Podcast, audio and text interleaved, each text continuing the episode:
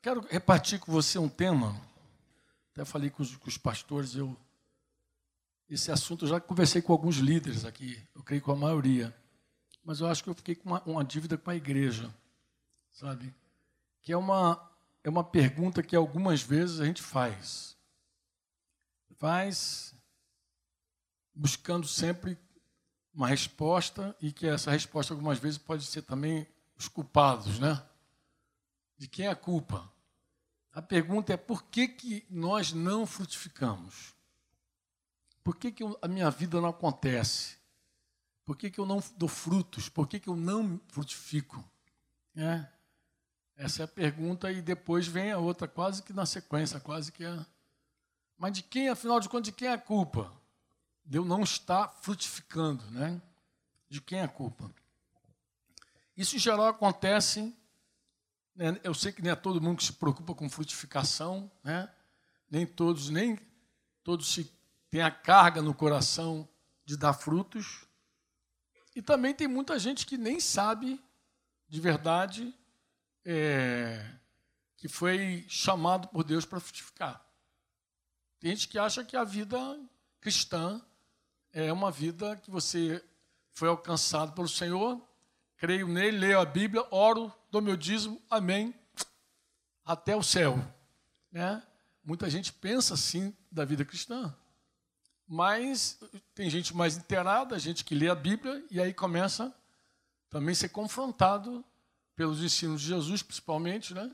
Em algum momento essa pessoa vai ser desafiada a frutificar. E tem textos nas Escrituras que nos balançam muito. A mim, por exemplo, tem um texto que sempre mexeu muito comigo, que é um texto lá de Marcos, capítulo 11, versículo 3 a 14, que o tema é fruto. Aí Jesus estava com fome, e ele foi ver se tinha fruto numa árvore, numa figueira. Você vai ler, vai, vai ler assim: vendo de longe uma figueira com folhas, foi ver se nela, porventura, acharia. Ela botou ali a versão NVT, eu estou lendo aqui RA, né? Mas se porventura. Acho que vou até fazer o seguinte: vou botar a minha versão também para a gente não ter conflito, Tita. Para a gente não conflitar, tá? Viu que de certa distância havia uma figueira cheia de folhas foi ver se encontraria figos. Né? No entanto, só havia o quê? Folhas, pois ainda não era tempo de dar frutos. Então Jesus disse à árvore: Nunca mais comam do seu fruto. E os discípulos ouvindo o que ele disse, você já sabe o final dessa história, né? Os dois evangelhos que contam essa história relatam que essa figueira ela morreu, né? E um diz que secou desde a raiz, porque no dia seguinte encontraram ela já murchinha. Mas o que sempre me confrontou nesse texto, acho que você já deve ter te confrontado também, é como que Jesus, que é o Criador de tudo, diz que sem Ele nada do que foi feito se fez realmente, né? que Deus criou tudo por intermédio de Jesus, como que o Criador dessa figueira matou uma figueira numa época que não era tempo de frutos. É, deve estar Nelly ali pensando ali. Nelly já teve aquela crise lá antiga, lá, Nelly. Camaronesa, a crise camaronesa deve estar pensando agora como que Jesus matou uma figueira que não era tempo de dar fruto. Eu entendo, Nelly. Como é, essa crise eu também tive, Nelly. Falei, como? Como é que um negócio desse? Como é que vai matar uma figueira que, se não era tempo de dar fruto? Eu li uma vez, não sei se é fato, que a figueira dá fruto no, no ano inteiro, dez meses ela frutifica, dois ela descansa. Então Jesus matou ela justamente na hora do descanso.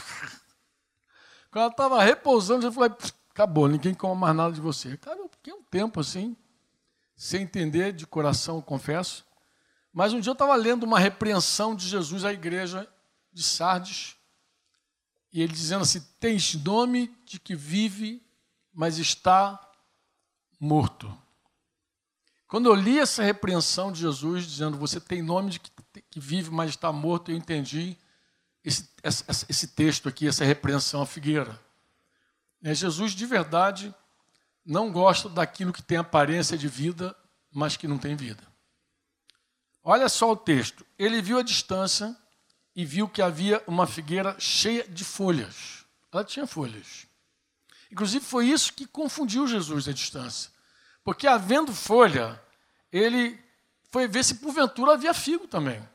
Se tem folha, deve ter figo, né? Essa foi a, o raciocínio de Jesus. Mas quando ele chegou lá e só viu folha, aí ele ficou zangado. Porque ele deve ter pensado: você gastou tua energia toda para dar, dar folha, por que, que tu não deu fruto? Em vez de colocar folha. E eu entendi isso na repreensão da igreja de Sardes. Por quê? Porque na repreensão da igreja de Sardes, Jesus deixou claro que muitas vezes a gente tem uma expressão de fruto. Tem nome de que está vivo. Mas quando a pessoa chega perto, vê que você é uma pessoa sem nenhum fruto. É claro, quando você lê isso, quando você lê que Deus espera que tenha fruto, e que Ele espera mesmo que tenha fruto, e que não gosta de que você apresente algo que não seja um fruto real, Aí isso, nesse momento, você fica pensando, não, Senhor, eu tenho que dar fruto. Você termina de ler o texto, ah, Senhor, eu quero dar fruto. Né? Acho que um outro texto também que confronta a gente é João 15, 8. Quando Jesus diz que nisto é glorificado meu Pai. Ou seja, quando é que Deus, quando é que as pessoas veem Deus na nossa vida? Né? Porque glória fala de visibilidade, de visão. Né? Quando é que Deus quando é que Deus é visto em nós? Ele diz, em que deis o quê? Muito o quê? Muito fruto. Não é pouco, não, é muito. E assim vos tornareis o quê? Ou seja, ainda não é. Enquanto o fruto não chega, ainda não é. Aí, quando você lê isso, tu fica em crise, né? Aí tu fala, meu Deus, eu quero dar fruto. Mas eu queria considerar com vocês o seguinte: três tipos de frutos diferentes. Porque, porque também quando se fala de fruto, em geral, as pessoas só pensam, só pensam, eu, eu digo isso entrevistando a, a crentaiada de vários anos que eu conheço. Quando fala fruto, a maioria pensa que eu preciso ganhar alguém. Para ser fruto, alguém tem que nascer no meu ministério. Eu tenho que pregar alguém se converter. Então, em geral, as pessoas contabilizam como fruto somente aquela conversão das pessoas no teu ministério. Então, eu preguei, fulano se converteu, eu preguei, fulano se converteu, óbvio, logo, logo, se eu preguei alguém se converteu, então óbvio, obrigado Marcelo, você é aquele cara agora da piada, quando as próximas eleições para diácono, Está contado, eu tenho meu voto. E, em geral, as pessoas dizem que o fruto é resultado da minha pregação. Ganhei. E, inclusive, isso é uma grande é, cilada, por quê?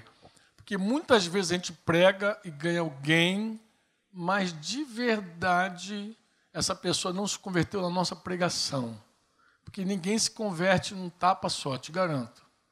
Às vezes você, para entrar no barco, tem um trabalho de muitas outras pessoas que testemunharam, que oraram por você, que te convidaram uma vez, duas e tal.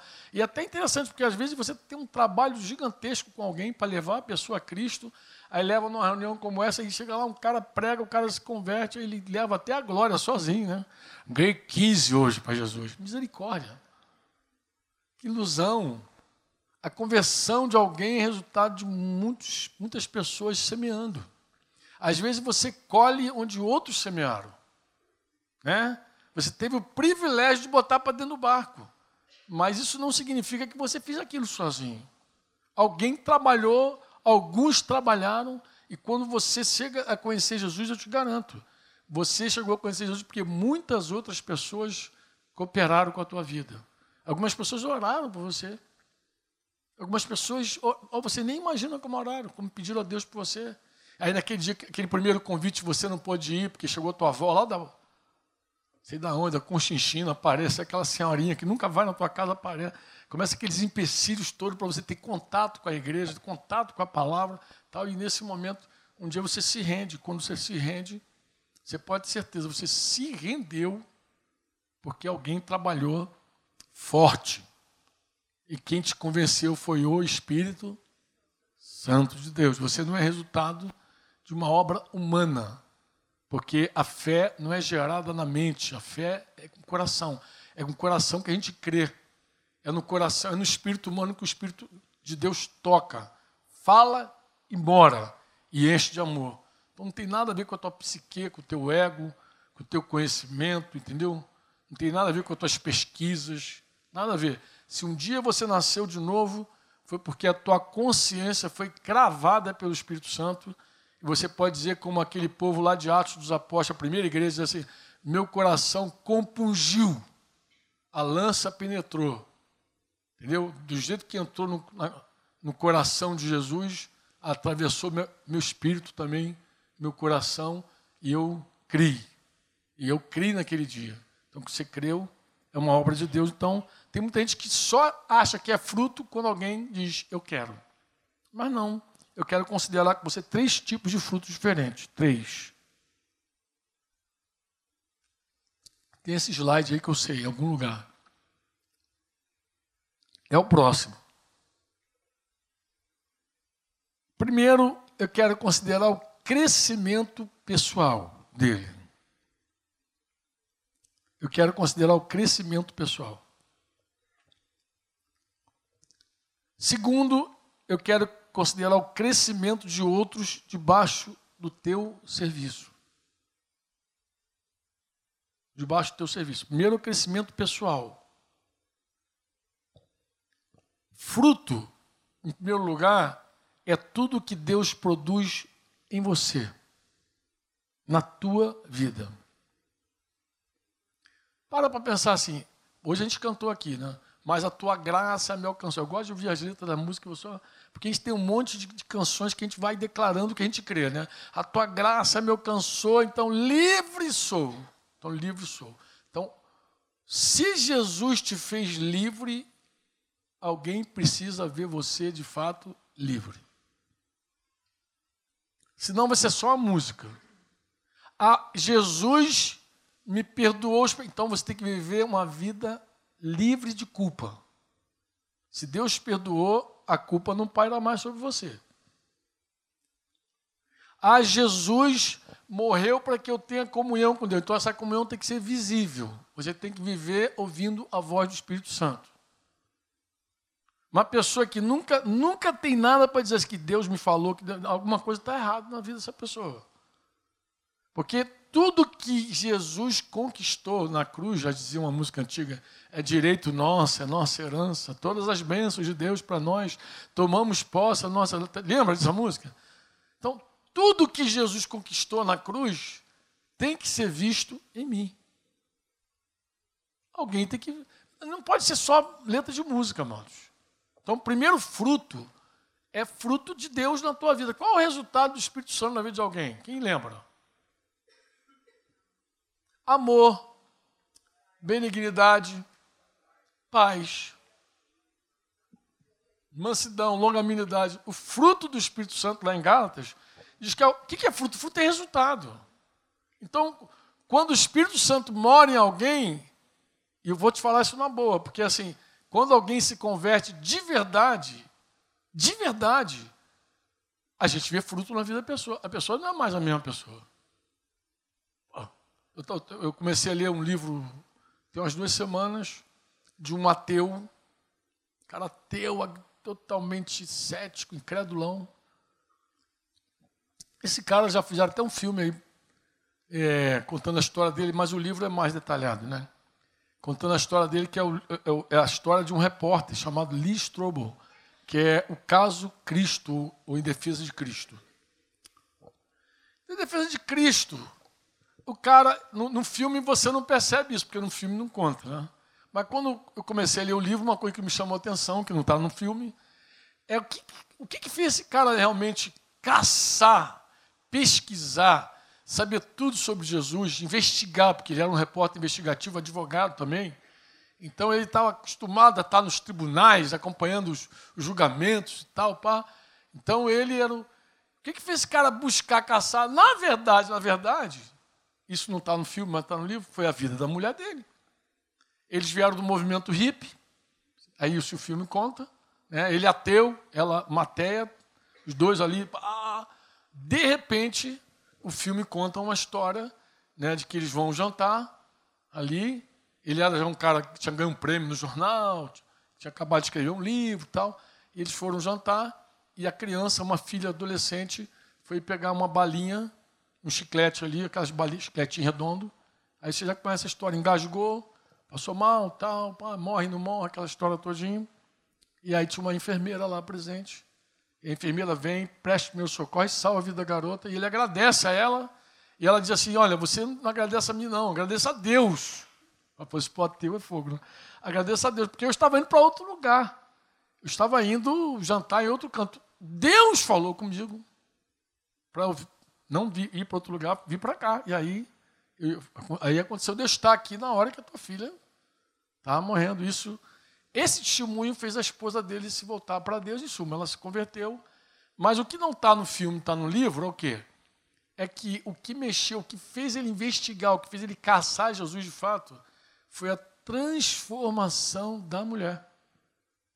Porque ele esperava que ela fosse ficar pior depois da conversão, que os preconceitos todinho, e ela se tornou uma pessoa melhor, natural, que o fruto, o resultado do Espírito Santo seja uma pessoa melhor, mais amável, mais cheia de amor, mais mansa, mais humilde. Então, o primeiro fruto, o resultado inicial é esse. Você diz amém ou não? Olha, cara, e até copo de vidro, o negócio está melhorando aqui. Se eu continuar, se eu continuar dando voto para diácono, daqui a pouco o negócio vai, vai dar top aqui.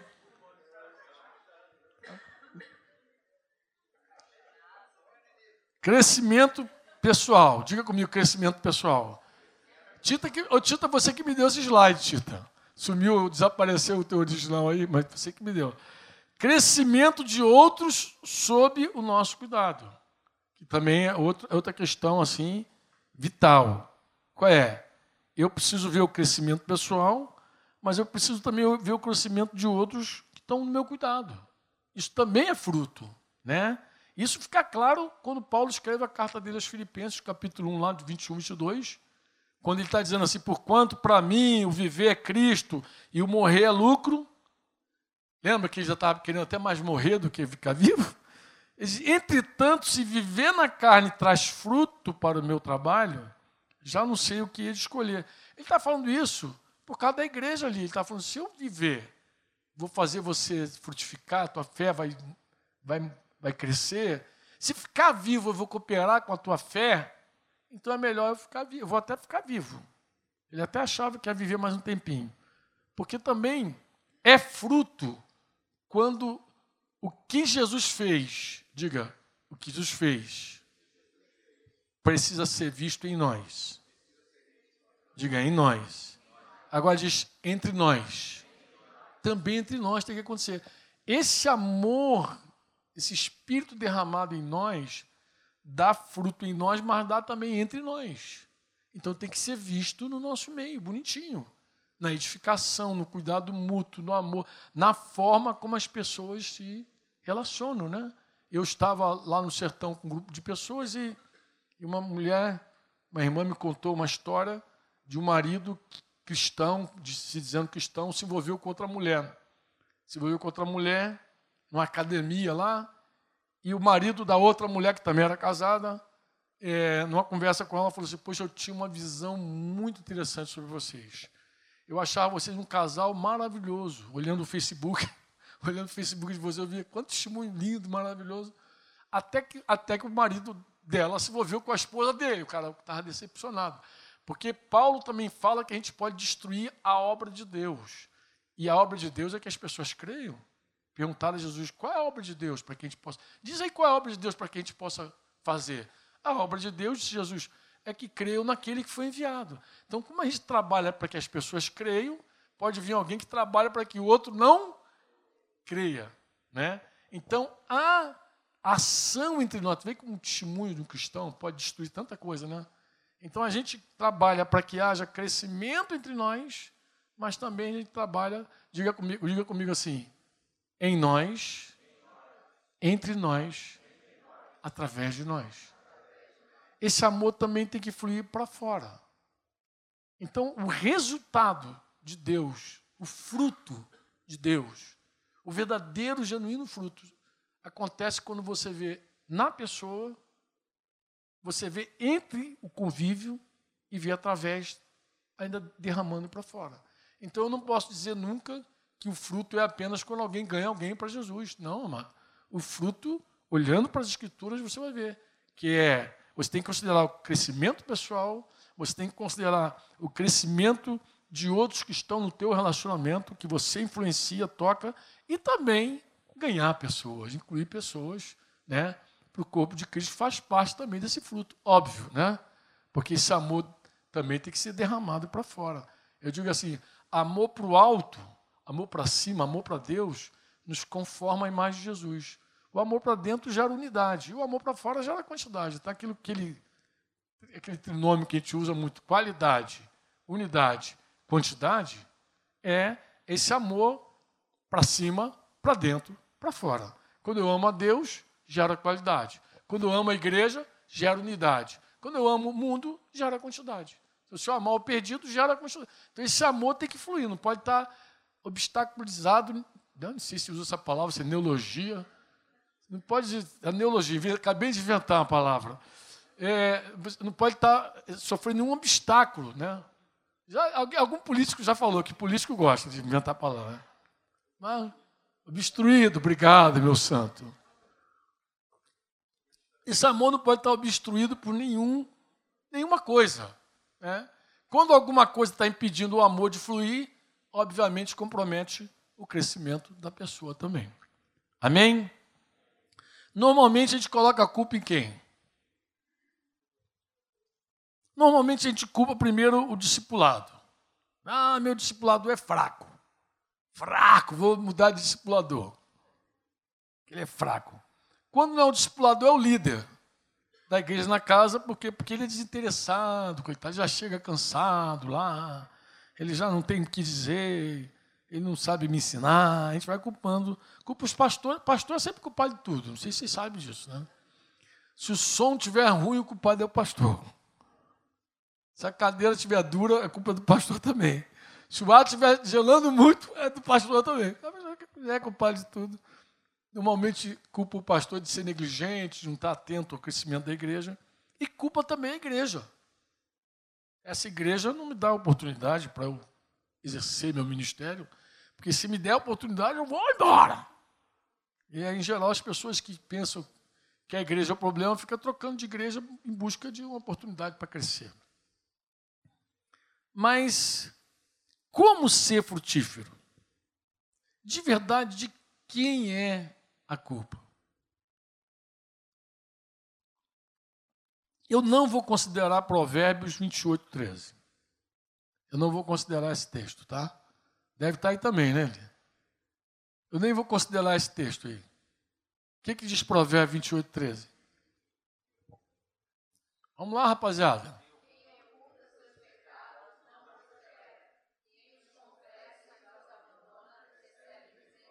Então, quem encobre os seus pecados, quem oculta os seus pecados, diz a versão RA, jamais prosperará. Não prospera. E quem confessa e abandona, alcança, recebe o quê? Misericórdia.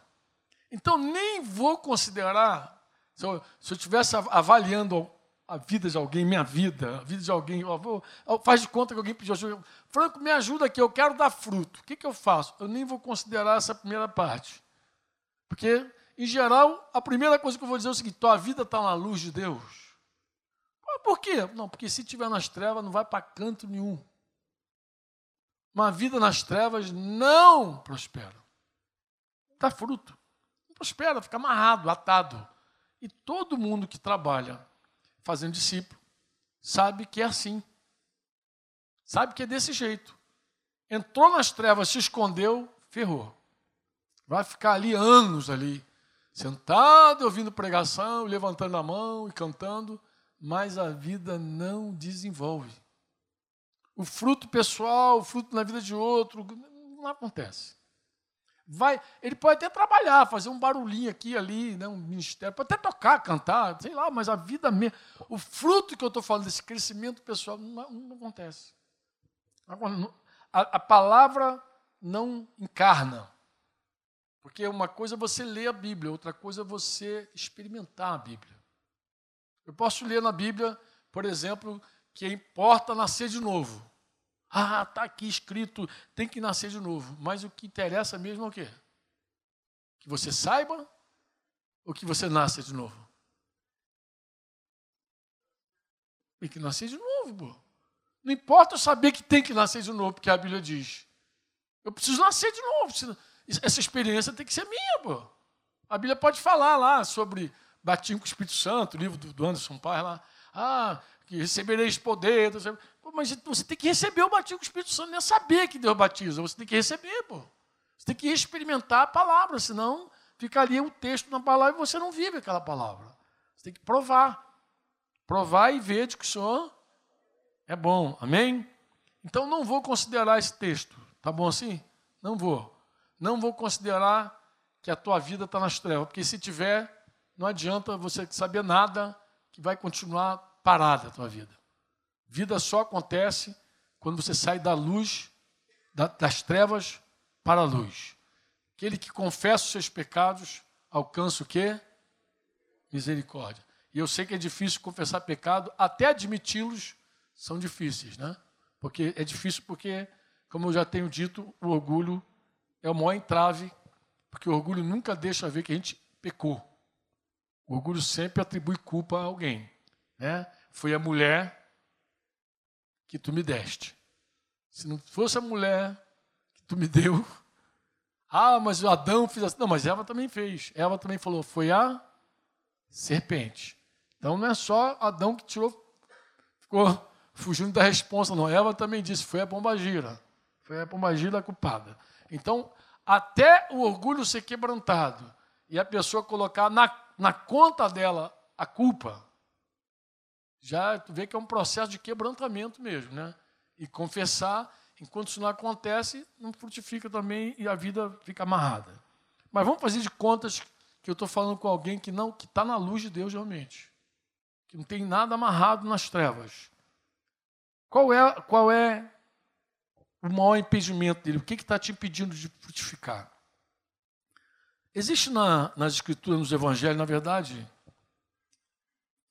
esse, essa parábola ela é tão importante, mas tão importante, que dos quatro evangelhos ela aparece em três, que é a parábola do semeador.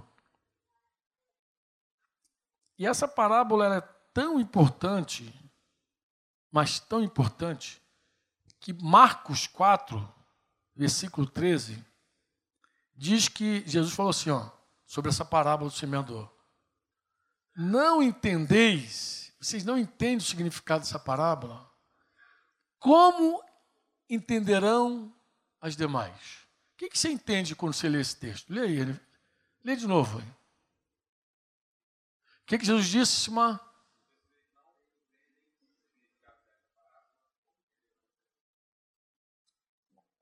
Que, que você entende quando lê isso? Que essa parábola ela é uma chave. Ela é, ela, ela é a chave de, de toda, todas as outras parábolas. Se você entende ela, entende as outras. Se você não entende essa parábola, você não entende o quê? Nada, nenhuma outra.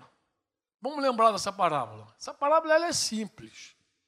Vamos lembrar. Eu costumava, em alguns anos, né, alguns anos, sair com o microfone sem fio no meio da. Ah, muito mais gente do que aqui lá no Rio, né?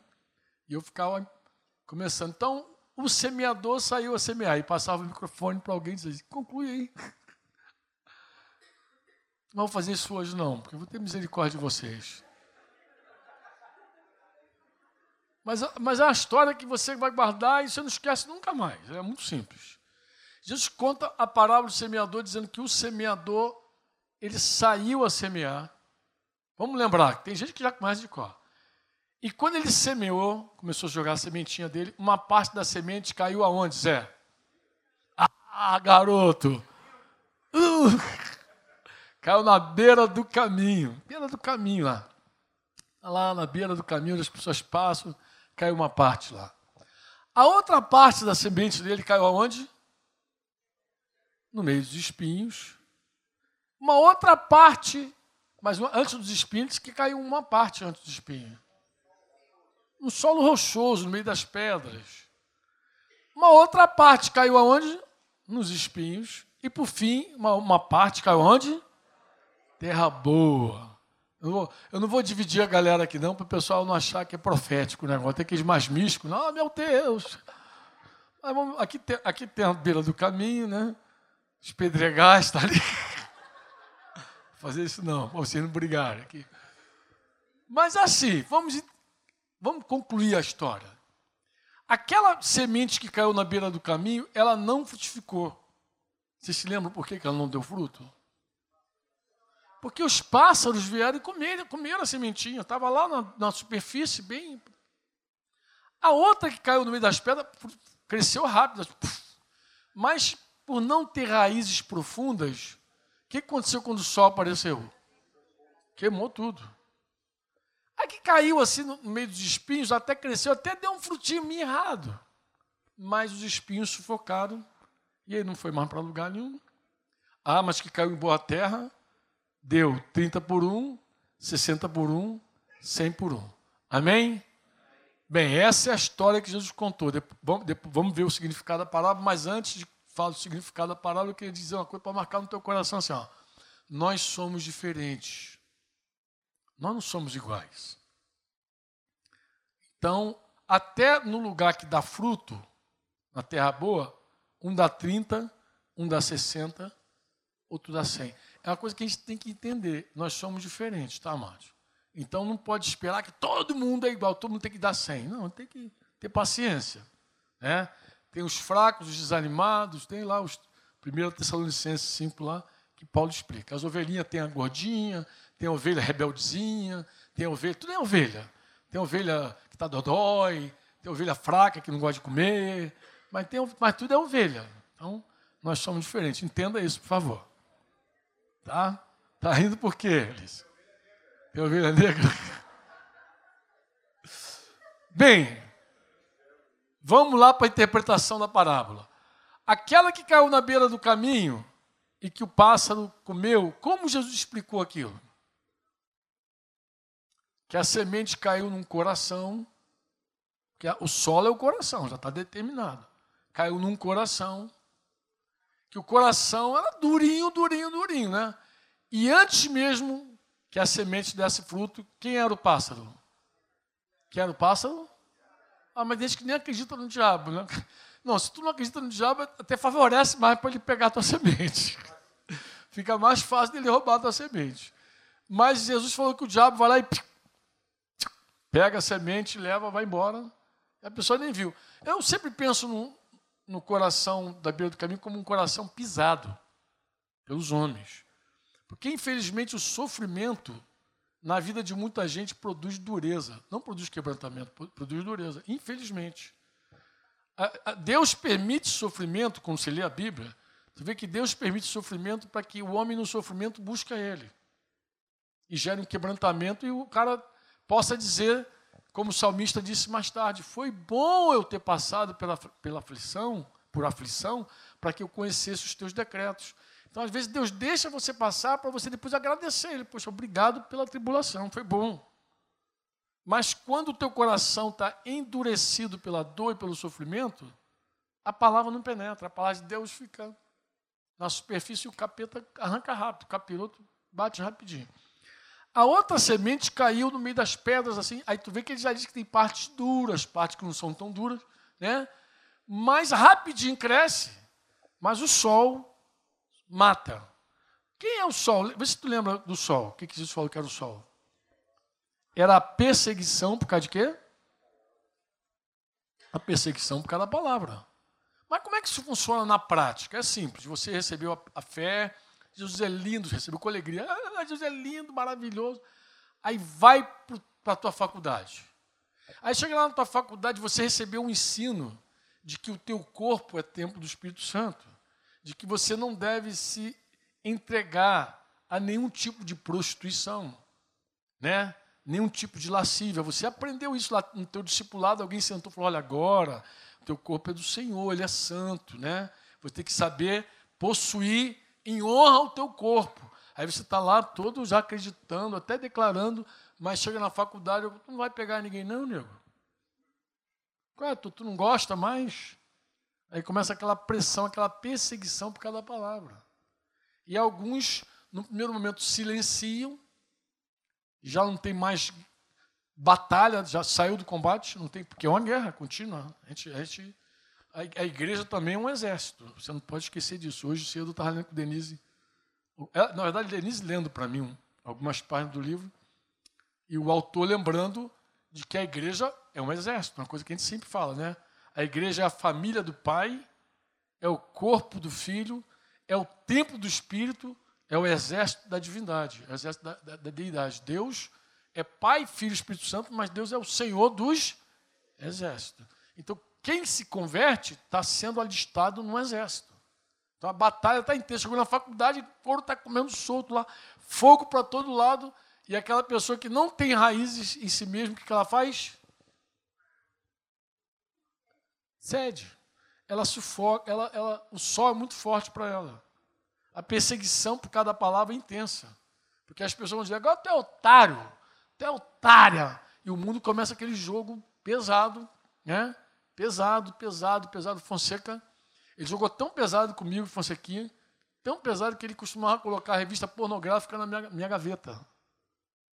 E quando eu abria minha gaveta de manhã, quando eu chegava no quarto, eu abria a gaveta, estava aquela revista pornô lá, e eu olhava e todo mundo silêncio, trabalhando assim.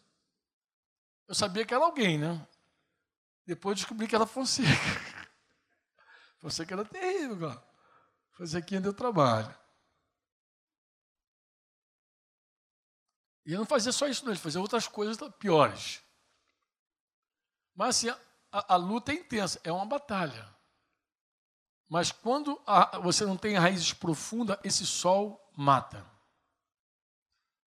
A outra parte da semente caiu entre os espinhos. Bem, vamos lembrar dos espinhos. Jesus falou que três coisas representam o espinho aí. Quem lembra? Primeira coisa é a fascinação pelas riquezas. O desejo do homem ficar rico. É claro que uma pessoa lá das pedras não vai frutificar, porque a hora que você silencia, a hora que a perseguição te vence, você não tem como dar fruto mais, porque você não tem nem como proclamar, você nem tem como crer. Quando a perseguição te, te vence. Quando você cai na batalha e não se levanta. Mas quando você deixa os espinhos crescerem na tua vida, e junto com a palavra, vem concorrendo, porque uma das dos evangelhos diz que concorre eu quero dar fruto, mas eu também quero ser rico. Amado, quero ser rico. Ah, mas é legítimo, Franco, esse desejo, amado. Legítimo é trabalhar.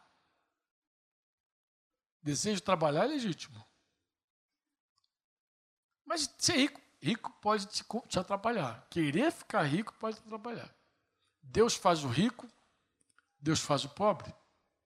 Deus pode prosperar a tua vida tremendamente. Falava isso com um casal ontem em casa. Olha, Deus pode fazer você muito rico. Não sabe o plano que Deus tem para você. Deus pode fazer você. Mas quando você é obcecado pela riqueza, diz a Bíblia que você vai cair em várias armadilhas. Uma coisa é você trabalhar e ganhar dinheiro pelo teu trabalho. Outra coisa é você trabalhar pelo dinheiro. Deu para ver a diferença não? Percebe a diferença? Eu ganho dinheiro pelo que faço. Outra coisa, eu só faço para ganhar dinheiro. Hoje eu conversava com o irmão sobre isso. O irmão até tem dinheiro, mais do que a maioria. E ele dizia assim: mas é legal o cara ter um gás, uma gás. Eu falei, amado, eu não me lembro de você falando isso, disso comigo. Nunca, nunca me lembro. Não me lembro de você quando você era mais pobre falando desse desejo. Porque se você falasse, eu diria para você imediatamente: isso pode colocar você em armadilha. Isso pode colocar você apertado. Isso pode fazer você naufragar o quê? Na fé. Paulo fala isso para Timóteo. Muitos querendo ficar ricos. Ah, em geral, as pessoas que caem em golpe são pessoas que querem ficar rico. Quer, quer ficar rico, quer fácil, facilidade, né? Quer facilidade. Em geral, as pessoas querem um caminho fácil, né? quer ganhar na loteria, quer não sei o quê. E interessante, porque você já sabe disso que eu vou falar, você já sabe. A maioria das pessoas que ganham na loteria voltaram a ficar pobres. Por quê? Porque pobreza e riqueza está na mente, está na alma humana. Por que o cara voltou a ficar pobre? Porque a mente é pobre, porque é um, é um, é escravo do Egito lá.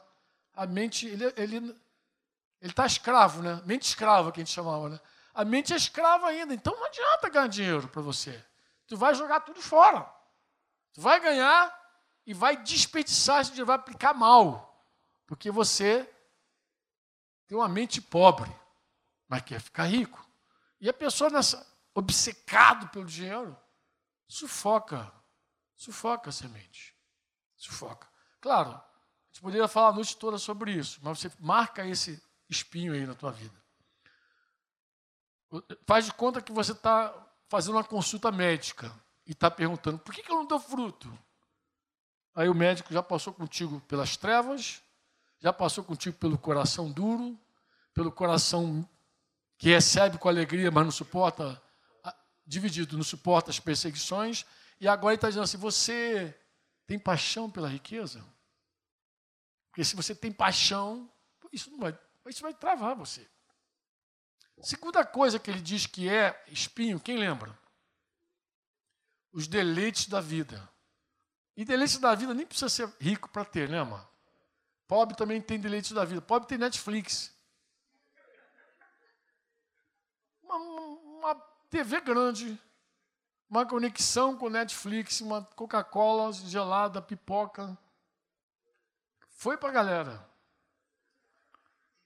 E se tiver um friozinho igual Curitiba, uma chuvinha fina caindo pela janela, ah, ah, ah, você não quer nem assistir o filme, tu quer dormir o filme. E se alguém diz assim para você, cara, a gente tem que visitar fulano.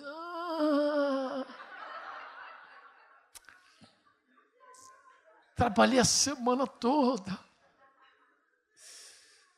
Está passando Palmeiras. Pega, já compra aquele pacote inteiro de futebol Premier. É a hora sagrada dele. Deleite da vida, você não precisa nem ter dinheiro para ter um negócio. Tem gente que planeja para ter deleite. E tem gente, inclusive, que tem deleite se premiando. Né? Se autogratifica. Não, mas eu também preciso, eu também mereço. Lembrando que Davi, quando caiu com Betseba, o texto começa dizendo que era tempo dos reis saírem para a guerra. E ele ficou naquela televisão dele, grande, a televisão na janela, que ficou assistindo Betseba tomando banho lá do outro lado. Aquela televisão grande. Só olhando a mulher do outro tomando banho do outro lado, ele se arrebentou todo. HD ali, mais do que HD, tá? Total HD, né? O homem que entra nos deleites, ele vai ser um homem infrutífero. Porque os deleites vão roubar de você cada vez mais e mais, principalmente no mundo que a gente vive. A gente vive num mundo de muitos eventos, muitos shows, de muitas coisas. Então, você, amarrado pelos deleites, envolvido pelos deleites, você não tem como frutificar. E o outro espinho, Jesus vai dizer que é, que é a ansiedade, né? Ele vai dizer, como é que ele dá o nome? Os cuidados dessa vida.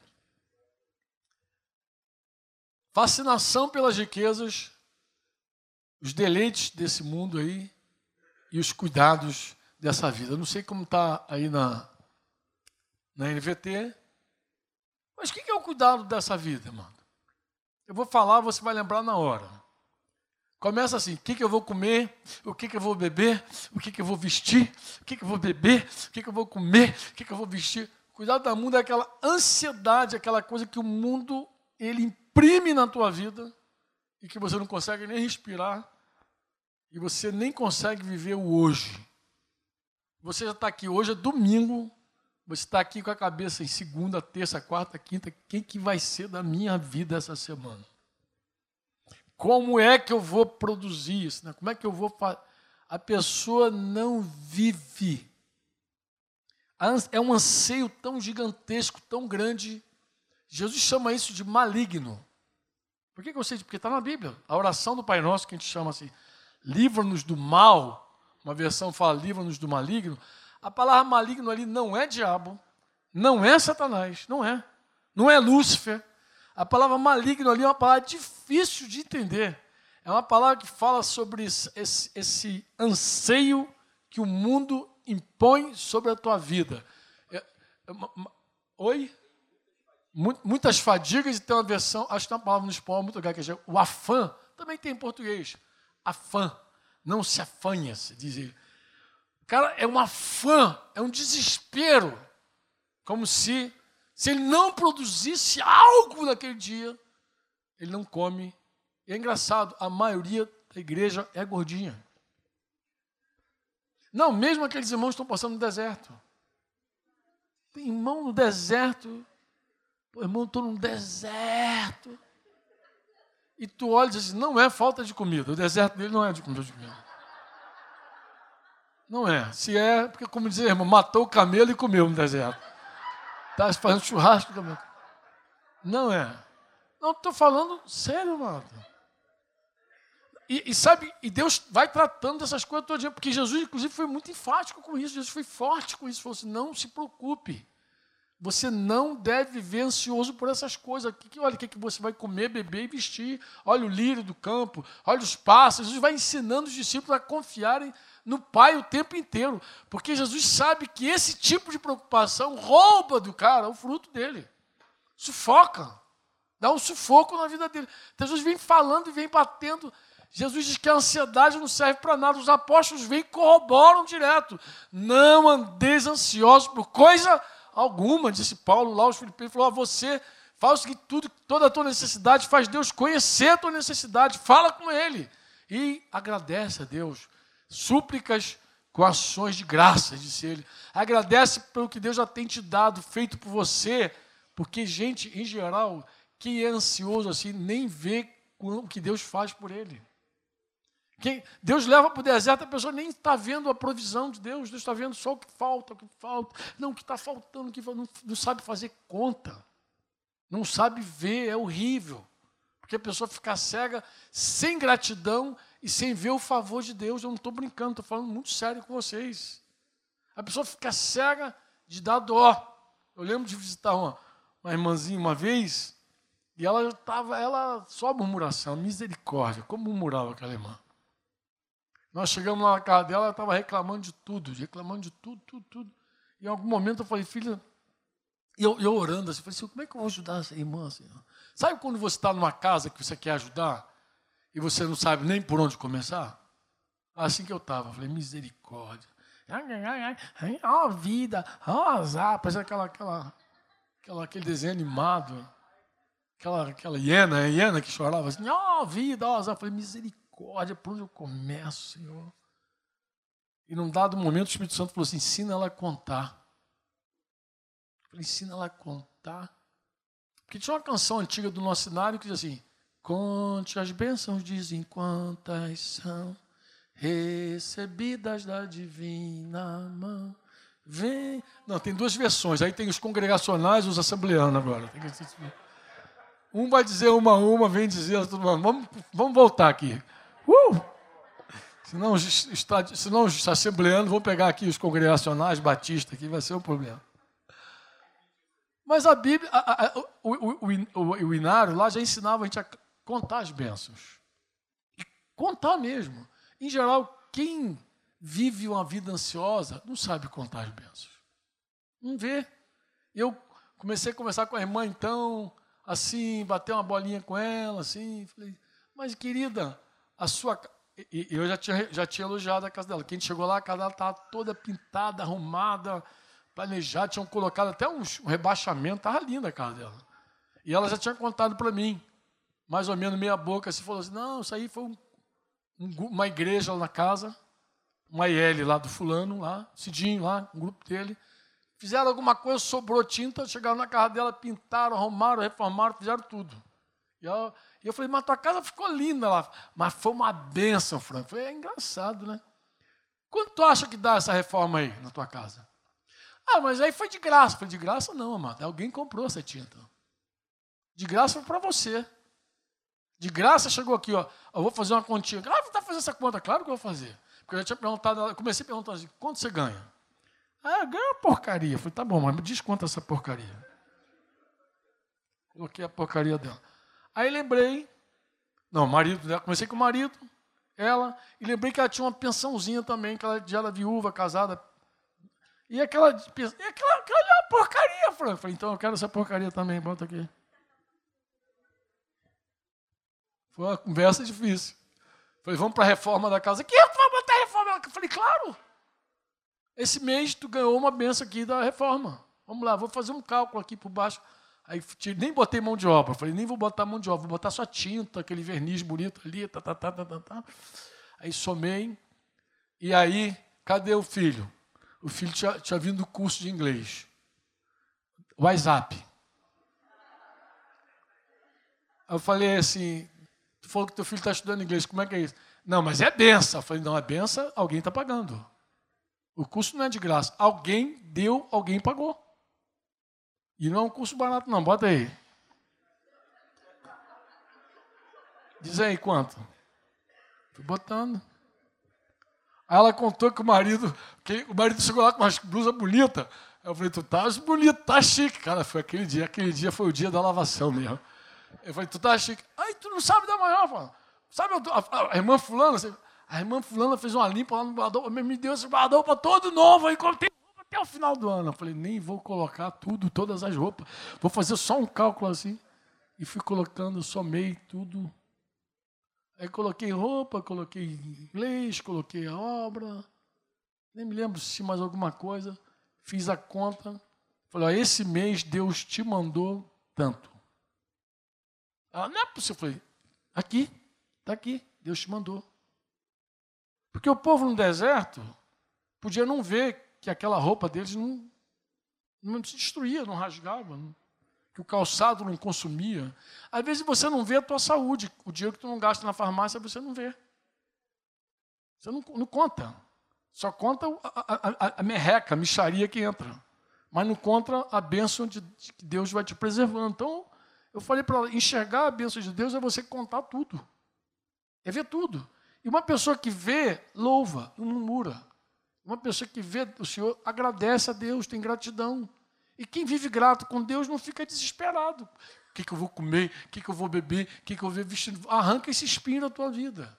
Isso não, não, não te consome, porque você sabe que Deus cuida de você, lançando sobre Deus as nossas ansiedades, porque Deus é que tem cuidado de nós. Você diz amém ou não amém?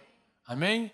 Vencidos esses espinhos, eu vou bater um último prego contigo aqui, que também torna a pessoa infrutífera, que está lá em João capítulo 12, versículo 24.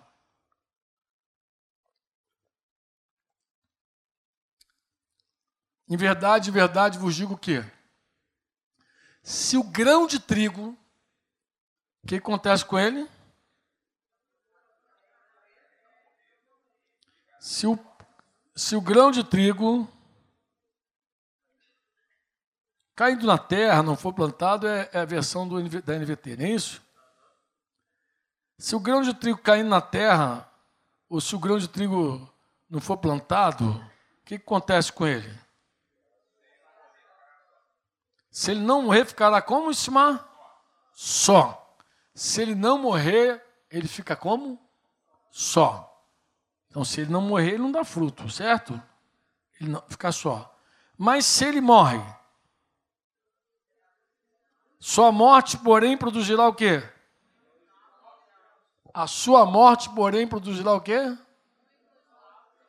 É, eu sei que é até difícil dizer isso para os discípulos, mas de vez em quando a gente tem que dizer, né, cara? Filho, tu tem que morrer. Não, não gosta muito, não. Como assim morrer? Querido, a vida do cristão é uma vida na cruz, é crucificada. Você tem que morrer. Se tu não morre, não dá fruto. Morrer? É simples, a morte fala de uma vida onde você para de pensar em você e começa a pensar em Deus.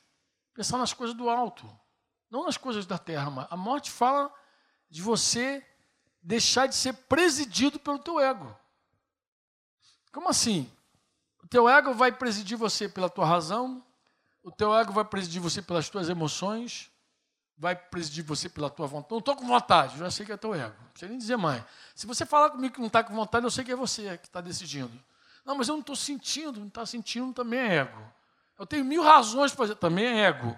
Então o ego, a pessoa que é presidida pelo ego, a pessoa que ama o seu estilo de vida, ele vai dizer assim isso. Quem ama a sua vida nesse mundo a perderá. Isso aqui, se você não entender também, dá um nó. Todos nós somos animados a amar a nossa vida, senão a gente se mata, senão se destrói. Olha que coisa curiosa. Uma pessoa que usa drogas, ela ama a vida? De verdade, ama ou não? Ama ou não? Não. Mas você acredita que ela, que está usando droga, ela acha que ela é que ama a vida dela? Porque ela faz o que dá prazer a ela? Porque ali, a vida ali, engraçado, vida ali não é bios. Não está falando dessa vida de respirar, de comer. Não está falando do teu corpo. A vida ali é estilo de vida. Aquele que ama o seu estilo de vida, ele vai perder a vida. Você ama teu estilo de vida? Você ama aquele teu jeito, a tua forma de ser. Você ama. Você preside a tua vida com base no teu ego, na tua vontade, nas tuas razões, nas tuas emoções. É aquilo ali. Isso é que é amar a vida. Isso é que é uma pessoa viva. Eu sei que é até uma contradição dizer que quem está. Os discípulos de Jesus é, como é que é, é, é, é um morto vivo. Mas é um morto vivo mesmo, porque Deus não ressuscita vivo. Deus só ressuscita morto. Você tem que morrer para ressuscitar. O poder da ressurreição, o poder da frutificação, Deus derrama em quem morre. Mas morrer é uma decisão de cada um, e bem pessoal. Eu não posso obrigar o Sandro a morrer. A Adélia tem que morrer. Até posso dar uma animadinha. Minha filha morre, filha. Menina, morre. Posso dar uma animadinha, mas eu não tenho como fazê-la tomar essa decisão, escolher. Ah, meu filho.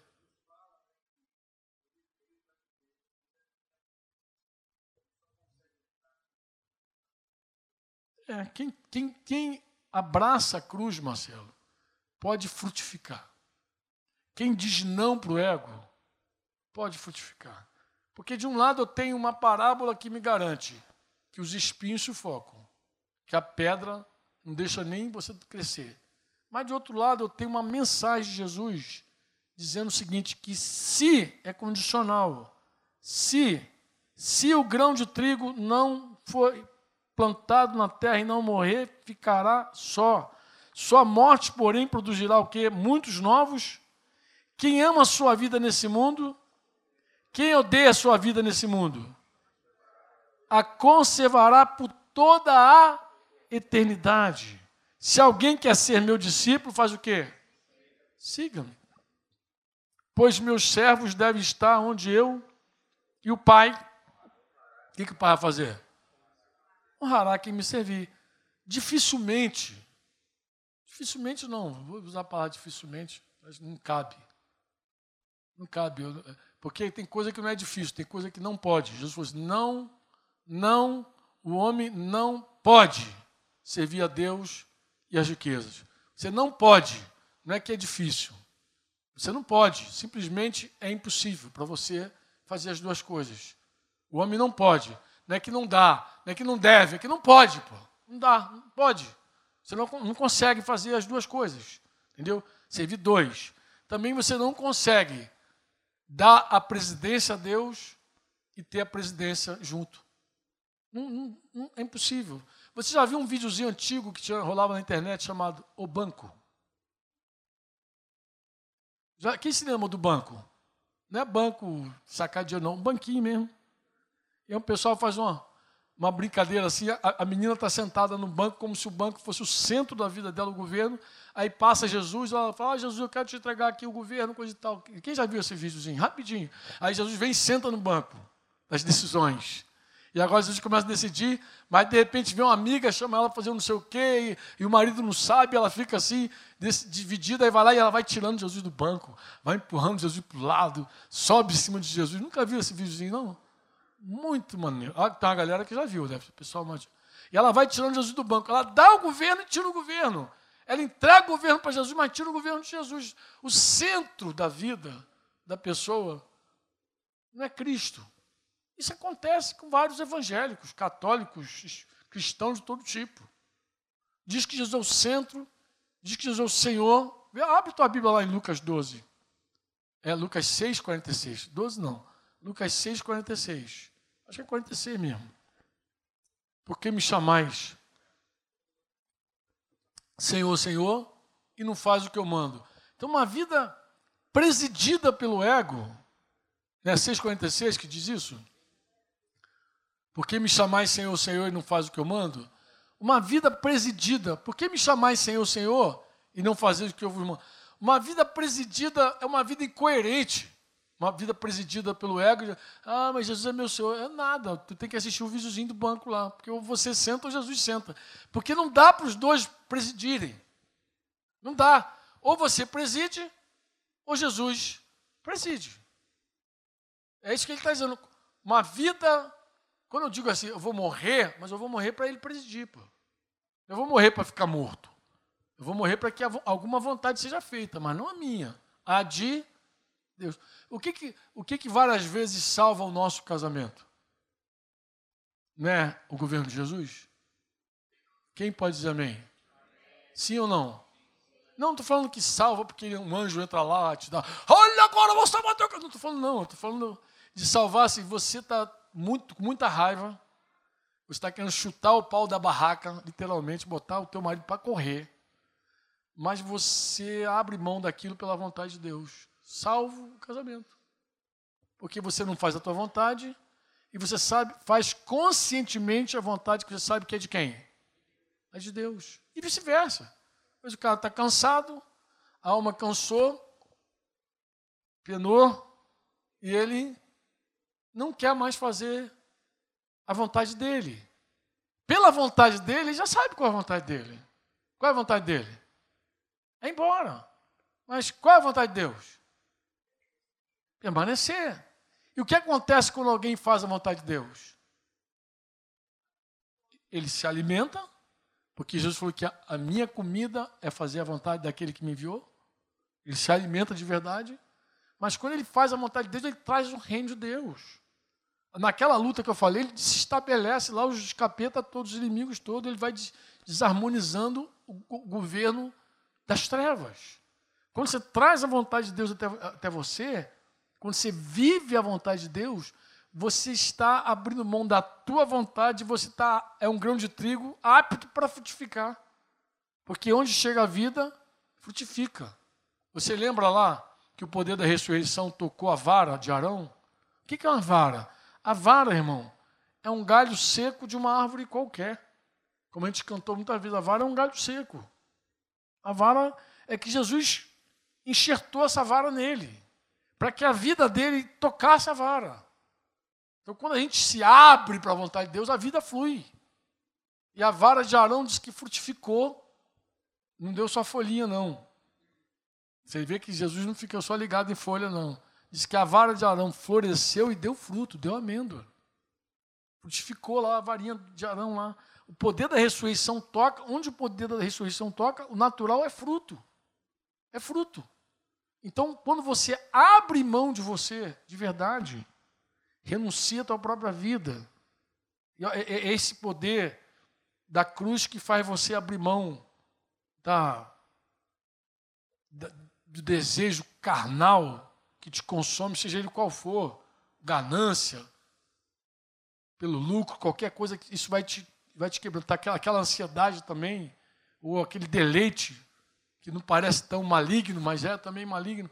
É tudo isso que vai te removendo, vai tirando, vai deixando de lado para Jesus reinar, glori ser glorificado e o fruto é natural.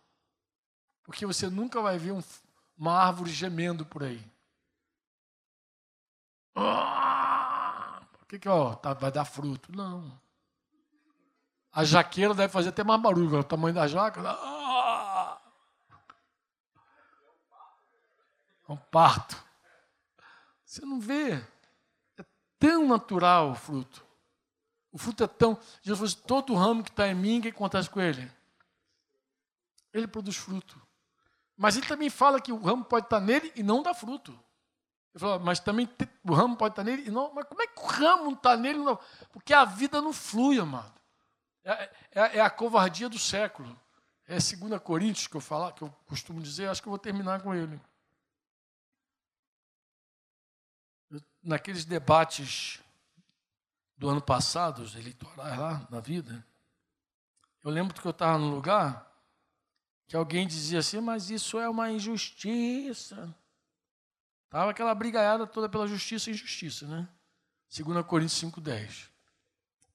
E eu falei, olha, eu vou te mostrar o que, que é injusto. Vou te mostrar o que, que é injusto. Injusto é isso aqui, ó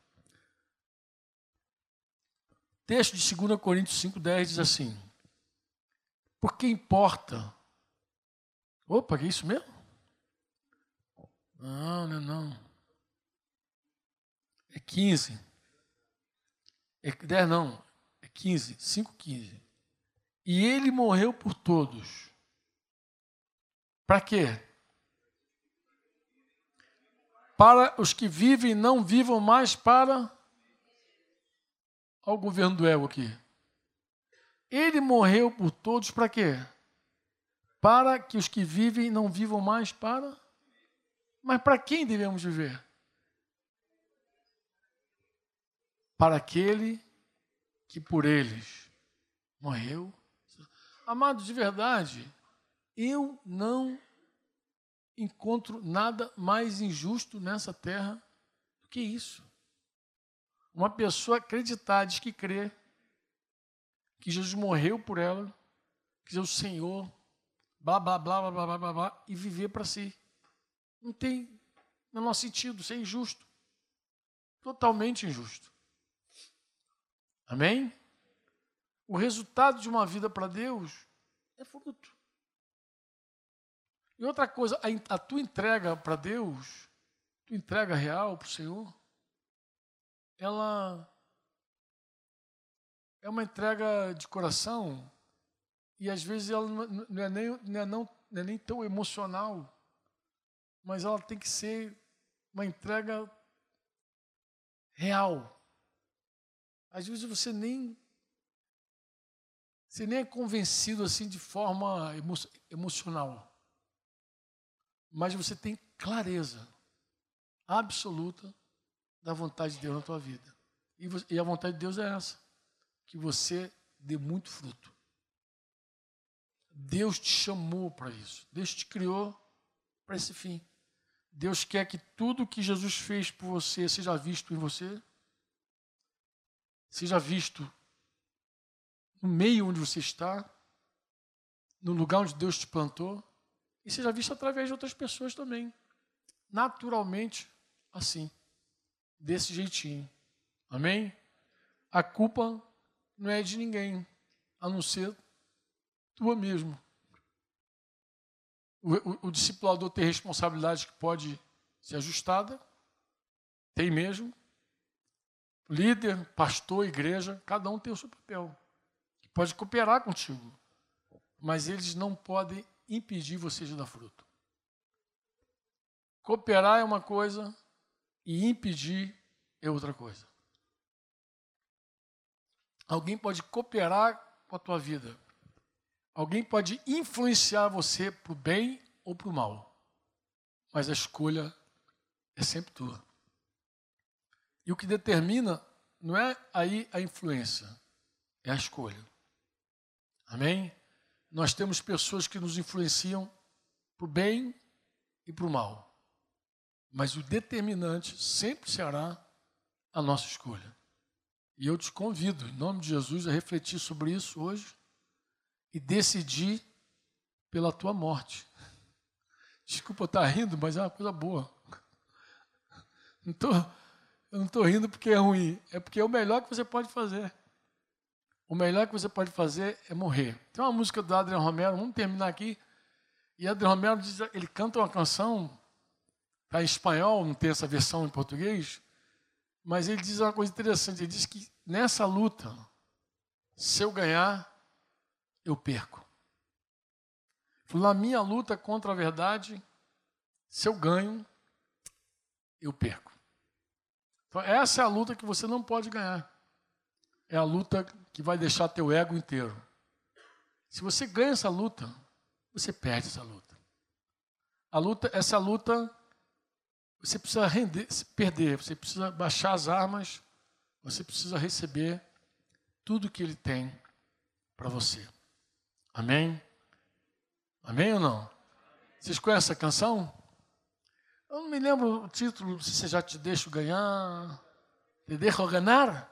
Está tá gastando o teu castelhano aí, manito? Te deixo ganhar. Vamos orar? Quem quer orar? Você tem uma música assim que sugere uma oração? Ah, Som da Mi. A irmã Som da Mi é a música da irmã ali, da Som da Mi. Aquela canção dele. Mas será que esse Simar é velho, mas será que ele toca essa música? O cara é velho, mas também. É porque olha essa carinha assim com esse CD na cabeça, aí dá a entender. É, reconheço. Mas essa música é bem antiga. Sabe que tem a letra dessa canção? Essa música é tão antiga, não deve ter nem na internet, mas. Mas a música é linda. Essa música diz assim, ó. Reconheço. Começa bem, começa reconhecendo. Que não posso viver sem ti, Senhor. Vocês querem ajuda para subir aí também? Que não posso viver sem ti, Senhor. E dependo que a tua vontade reine em minha vida. Que os teus valores sejam, que os meus valores sejam os teus valores, Senhor. É isso mesmo. Que os meus valores sejam os teus valores, Senhor. Pai, ensina-me o caminho que me leve a encontrar a cruz. Lá perderei todos os meus direitos. Oxente, por amor a ti se me rendo aos teus pés. Minha vida na cruz é a única coisa que eu tenho para te oferecer. Aí o refrão diz assim: Quero reinar com tua cruz em minha vida e me entregar em adoração. Eu não sei se eu peguei o tom certinho. Peguei o tom certinho aí? Reconheço que não posso viver sem ti, Senhor. Não posso viver sem ti, Senhor. E dependo. E dependo que tua vontade reine em minha vida. E que os meus valores sejam os teus valores. Sejam os teus valores Senhor. Pai,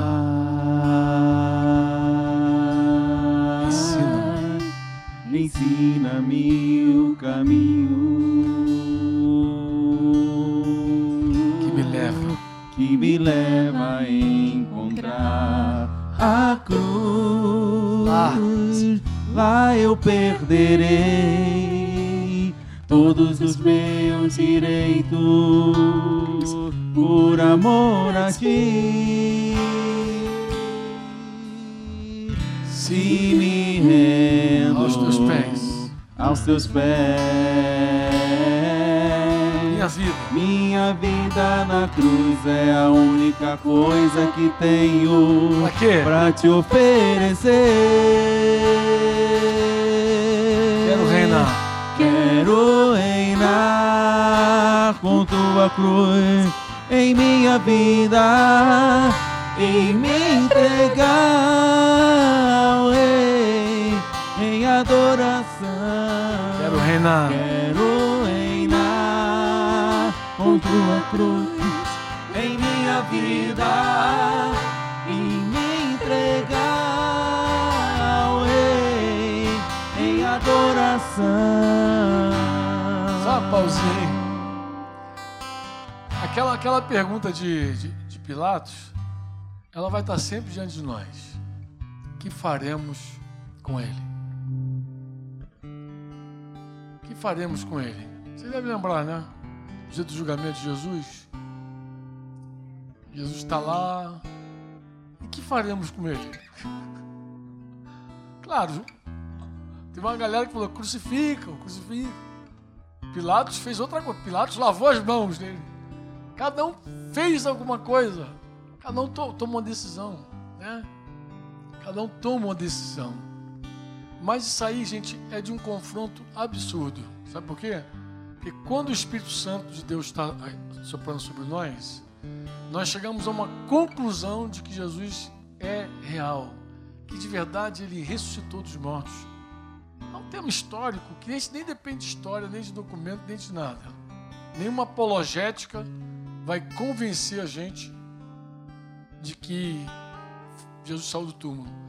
É o próprio Espírito Santo que vai fazer isso. O Espírito Santo ele te dá um testemunho verdadeiro de que Jesus Cristo vive. Mas para dizer que ele vive, você tem que dizer também que ele morreu. E para dizer que ele morreu, você também tem que dizer que ele viveu. Então Jesus veio, viveu, morreu e ressuscitou. E nós não vimos. E nenhum documento nos convenceu disso. Mas um dia o Espírito Santo nos deu um testemunho genuíno que transpassou nosso coração de uma maneira tão especial e nos deu a certeza de que Jesus Cristo, Ele vive. Ele de fato está vivo. E o, e, o, dilema da nossa vida sempre é o que a gente faz com essa verdade. O que, que a gente faz com Ele? Na nossa vida. O que, que a gente faz com Jesus? O que, que você vai fazer com Jesus? O que, que você faz com Ele? Se Ele é Deus, se Ele é o Senhor, se Ele é quem Ele disse que é, o que faremos? Faremos? Reconheço, reconheço. Ó oh, Espírito Santo, ajuda-nos. Que não posso viver sem Ti, Senhor. Eu dependo, Senhor. Que dependo que Tua vontade reine em minha vida e que os meus valores sejam os Teus valores,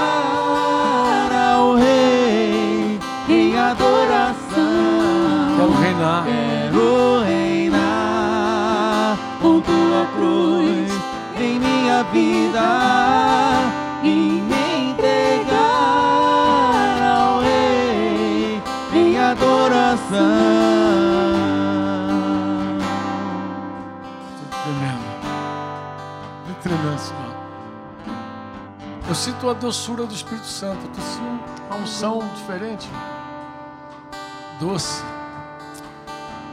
Eu estou sendo impulsionado a fazer o que eu vou fazer. Eu quero orar com algumas pessoas aqui.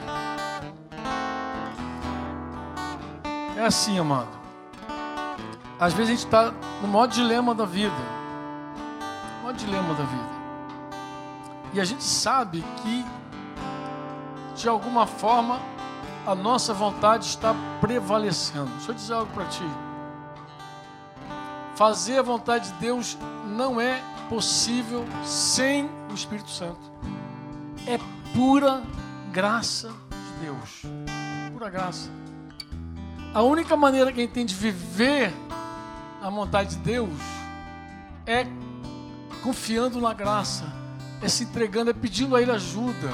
Todo dia, não é um dia só, nem é um ano, não é pedir por um ano, mas todo dia dizer, Senhor, me ajuda hoje.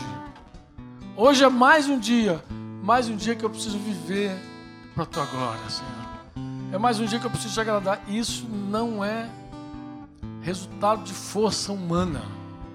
Então, se você está fazendo força, eu sei que você está apanhando.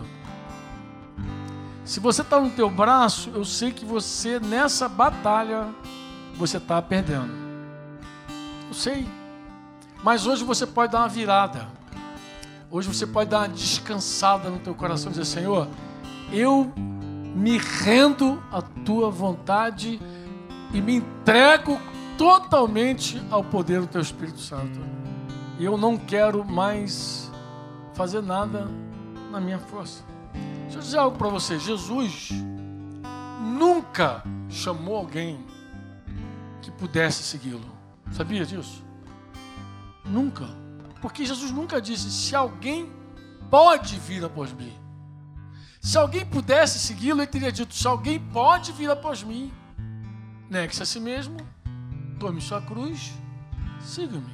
Então Jesus nunca chamou alguém que pudesse. Jesus também nunca chamou alguém que o entendesse, que o compreendesse. Jesus nunca disse: se alguém me entende, se alguém me. Irmãos, vários momentos os próprios discípulos de Jesus não entendiam nada que ele falava, nada.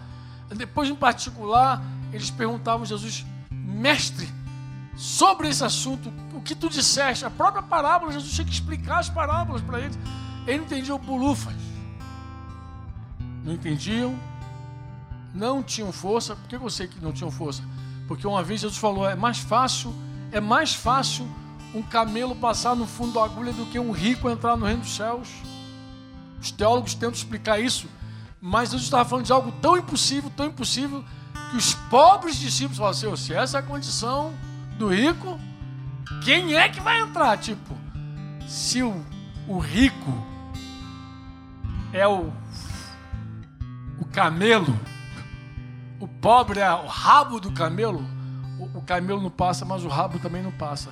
Nem a orelha passa, nem a pata passa. Os discípulos ficaram desesperados, Senhor. Se essa comparação que tu fizeste aí do camelo com o fundo da agulha, quem é que pode entrar então? Quem pode? A pergunta: quem pode? E Jesus respondeu assim: aquilo que é impossível aos homens é possível a Deus. Então não é algo que você pode fazer. Então, se você está tentando fazer, você está com a mente religiosa funcionando. Tua mente religiosa não vai te levar para lugar nenhum. Jesus não chamou você para ter uma mente religiosa. Jesus chamou para você ter um, ser uma pessoa espiritual, ter uma mente espiritual não religiosa. Então, se você está tentando com o teu braço, eu sei que você está fracassando, eu tenho certeza disso. Porque é uma lei. Aquele que anda na carne, cai, peca. Você me entende o que eu falo? Sabe que um dia, um jovenzinho falou assim, Franco, eu queria tanto ser santo, ser um discípulo de Jesus. Eu falei para ele, filho,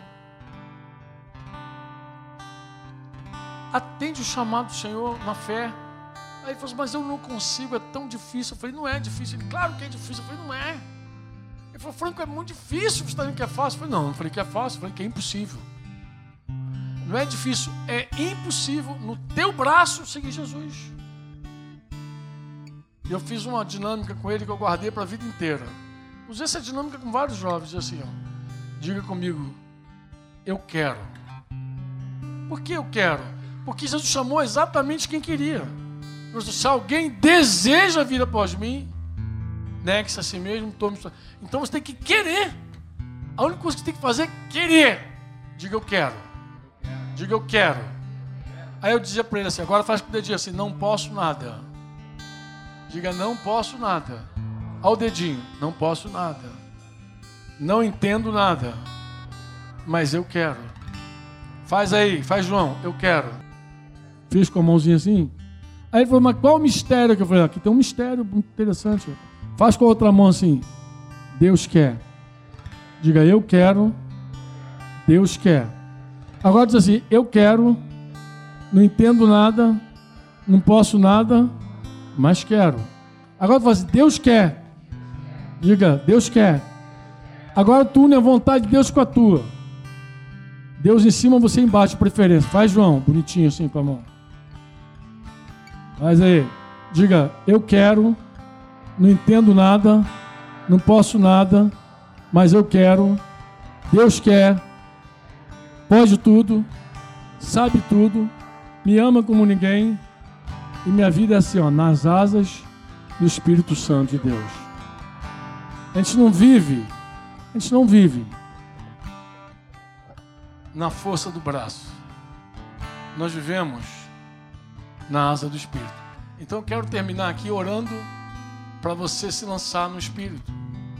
Tenho certeza disso, que Deus quer que você se lance no Espírito de Deus.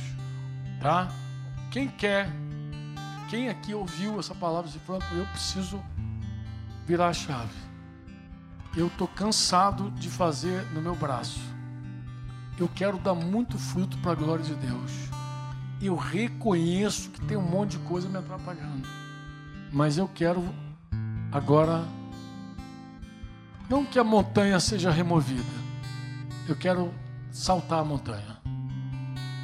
Eu não quero que Deus tire a montanha, eu quero voar sobre ela. Eu quero voar sobre a montanha.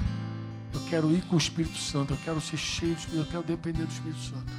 Se você está nessa condição, aonde você está, tu fica de pé. Os outros podem ficar sentados. Quem ficar de pé, eu vou entender que você quer fazer essa oração comigo. Uma oração de rendição. Você está falando, fala para Deus, Senhor, eu não vou fazer força, Senhor. Eu quero me entregar a Ti. Quero que o Teu Espírito me conduza. Eu reconheço que eu não posso viver sem Ti, Senhor. Vamos cantar de novo essa canção, Rosimar? Porque a unção de Deus está entre nós e Ele vai tocar alguns corações. Ele vai fortalecer alguns espíritos hoje aqui. Reconheço. Você pode fazer essa declaração. E não posso viver sem ti, Senhor. E dependo que tua vontade reine em minha vida e que os meus valores sejam os teus valores, Senhor.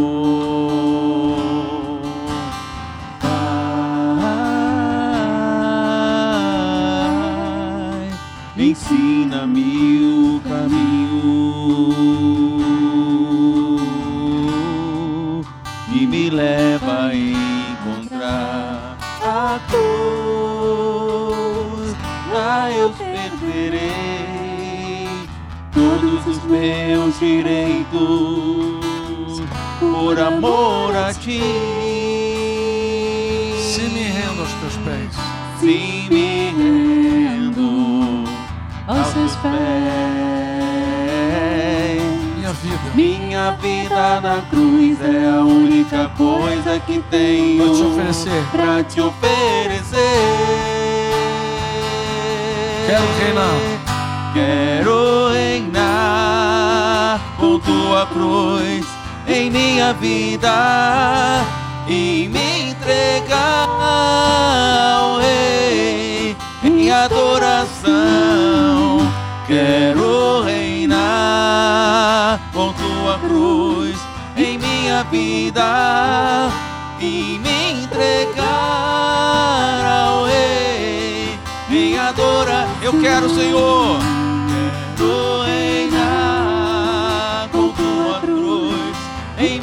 Vida e me entregar ao Rei em adoração.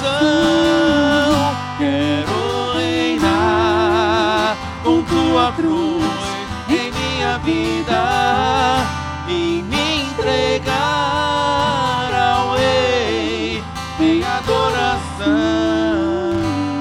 Eu ouvi alguma uma visão da Tita que ela já tinha comunicado pro Santo. Texto ficou com essa recepção. Mas essa visão também fala de que algumas pessoas entraram aqui tristes no coração, com o coração triste. abatido. Porque a alegria do coração, ela formoseia o rosto. Quando Deus toca teu espírito, diz que um espírito abatido resseca os ossos. Você sente dor até nos ossos quando teu coração está abatido. Quando está abatido. Acho até que essa doença, fibromialgia, vem daí. Eu acho. Vem de um espírito triste, abatido.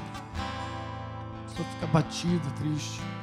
Mas Deus comunicou na visão da Tita o que eu havia falado aqui, que eu percebi. Há uma unção de alegria, é suave.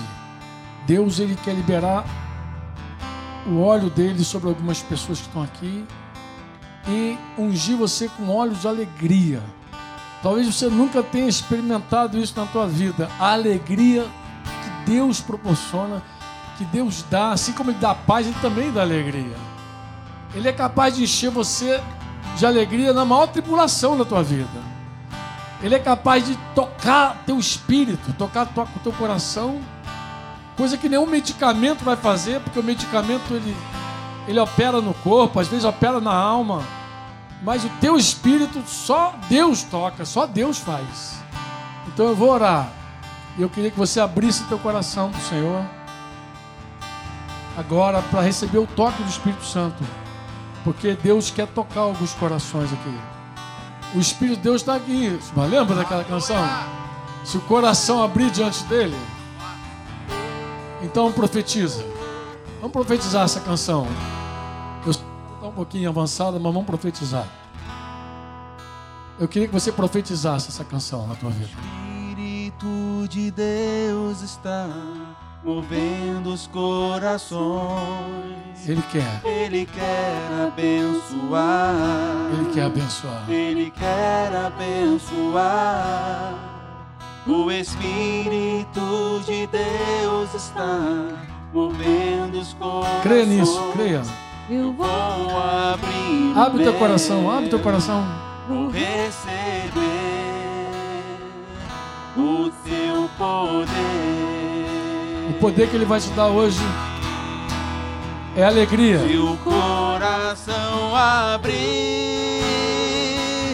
diante dele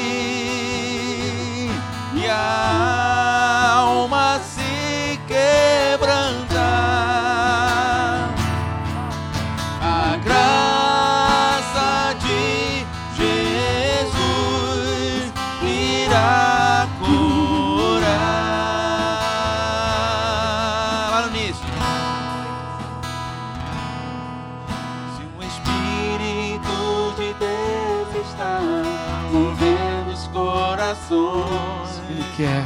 Ele quer abençoar, Ele quer abençoar. O Espírito de Deus está movendo os corações. Eu vou abrir o meu, vou receber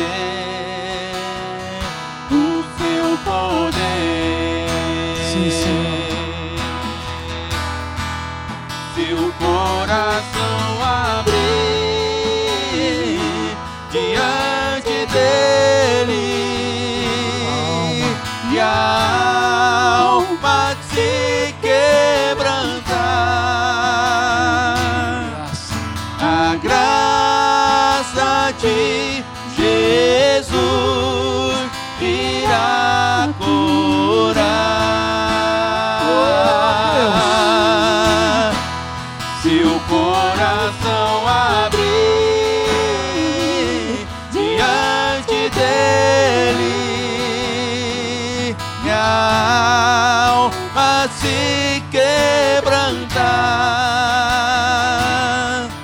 a graça de Jesus irá curar. A graça, a graça de Jesus irá curar graça, Senhor, a graça de Jesus irá curar.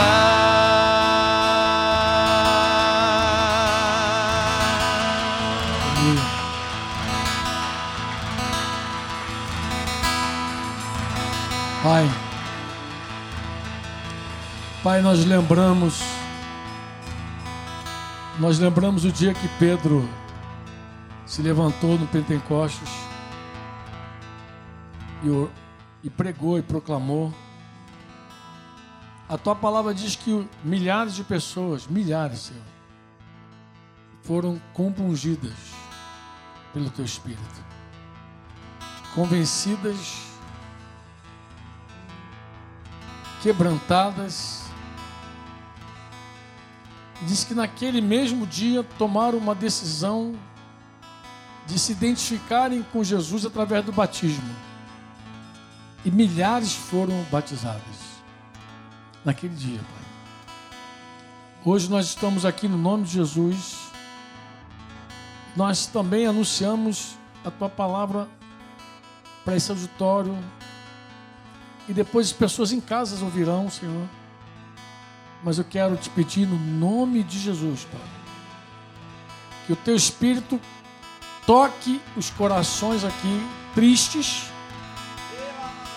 e traga um óleo de alegria para esses corações. Pai, faça um mover distinto. Batiza, enche, renova, transborda. Pai, em nome de Jesus, traz um renovo, Senhor.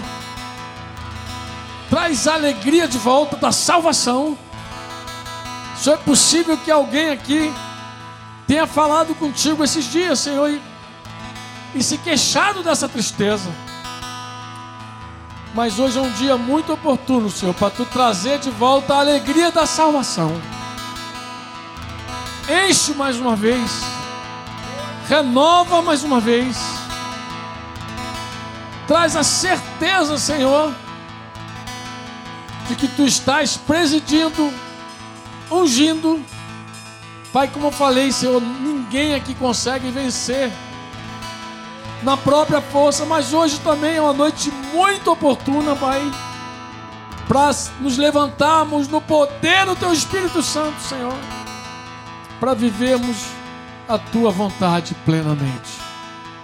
Pai, obrigado por cada um que está aqui, por cada família aqui representada. Mas, Senhor, não permita que nenhum dos teus filhos aqui, Senhor, que se abriram para o teu Espírito Santo, voltem para casa do mesmo jeito que chegaram aqui, Senhor. Conceda a eles, Senhor, esse teu milagre, Senhor. Essa ação que é só tua. Abençoa cada família aqui, Senhor. Encha cada família aqui da tua paz, do teu regozijo Concede aos teus filhos graça, misericórdia, Senhor. Alegria do teu Espírito Santo, Senhor.